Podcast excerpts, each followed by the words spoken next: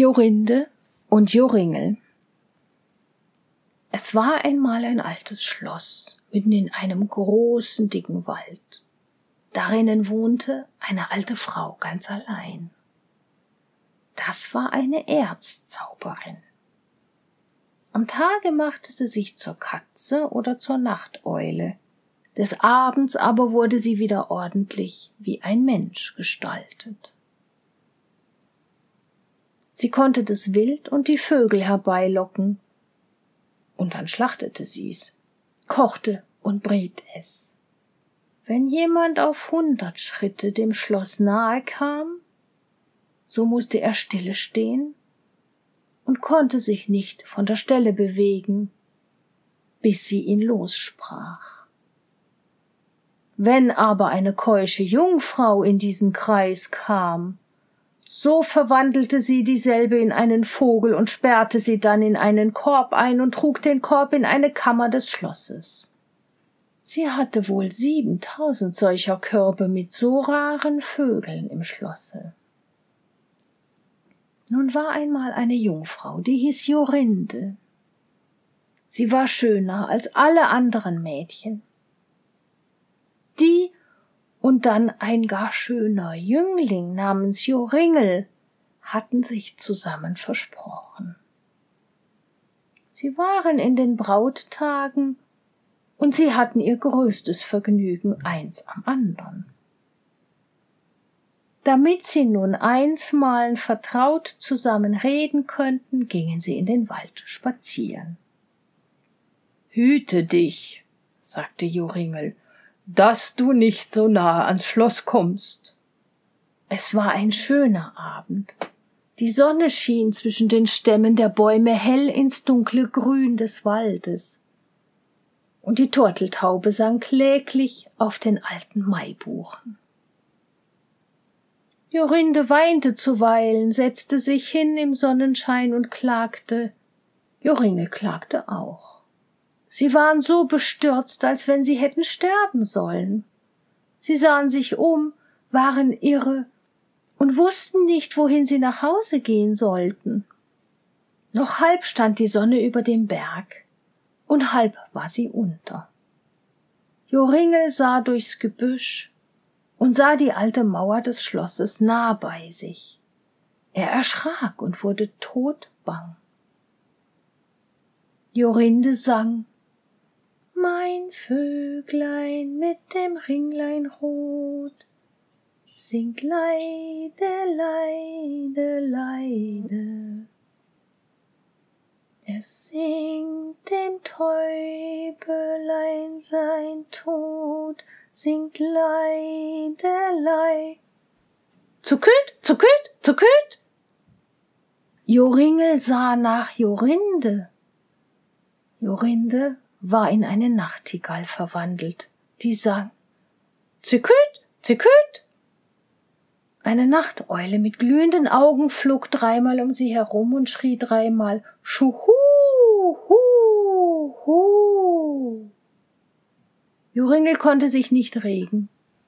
Er stand da wie ein Stein, konnte nicht weinen, nicht reden, nicht Hand noch Fuß regen. Nun war die Sonne unter.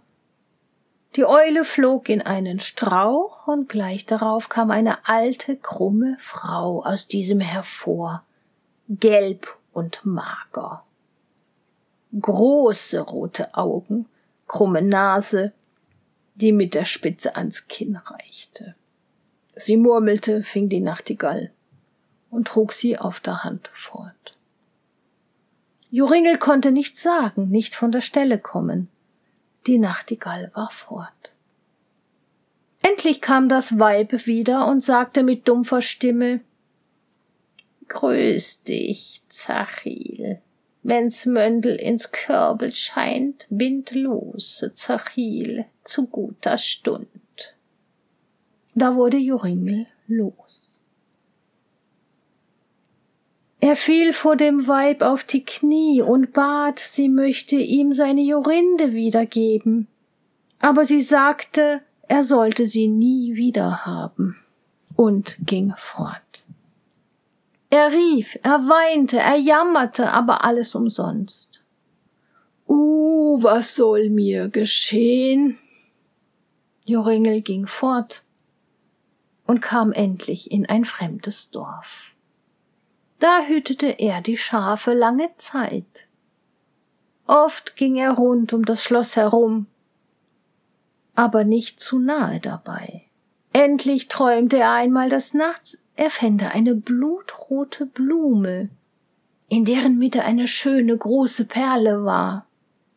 Die Blume brach er ab, ging damit zum Schlosse. Alles, was er mit der Blume berührte, ward von der Zauberei frei.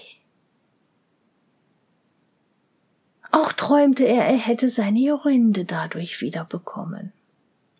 Des Morgens, als er erwachte, fing er an, durch Berg und Tal zu suchen, ob er eine solche Blume fände. Er suchte bis an den neunten Tag. Da fand er die blutrote Blume am frühen Morgen. In der Mitte war ein großer Tautropfe, so groß wie die schönste Perle. Diese Blume trug er Tag und Nacht bis zum Schloss. Wie er auf hundert Schritte nahe bis zum Schloss kam, da ward er nicht fest, sondern ging fort bis ans Tor. Joringel freute sich hoch, berührte die Pforte mit der Blume und sie sprang auf. Er ging hinein durch den Hof, horchte, wo er die vielen Vögel vernehme. Endlich hörte er's. Er ging und fand den Saal. Darauf war die Zauberin und fütterte die Vögel in den siebentausend Körben. Wie sie den Joringel sah, ward sie bös, sehr bös, schalt, spie Gift und Galle gegen ihn aus, aber sie konnte auf zwei Schritte nicht an ihn kommen. Er kehrte sich nicht an sie und ging, besah die Körbe mit den Vögeln, da waren aber viele hundert Nachtigallen. Wie sollte er nun seine Jorinde wiederfinden? Indem er so zusah, merkte er, dass die Alte heimlich ein Körbchen mit einem Vogel wegnahm und damit nach der Tür ging. Flugs sprang er hinzu, berührte das Körbchen mit der Blume, und auch das alte Weib. Nun konnte sie nichts mehr zaubern, und Jorinde stand da, hatte ihn um den Hals gefasst, so schön wie sie ehemals war. Da machte er auch alle die anderen Vögel wieder zu Jungfrauen, und da ging er mit seiner Jorinde nach Hause, und sie lebten lange vergnügt zusammen.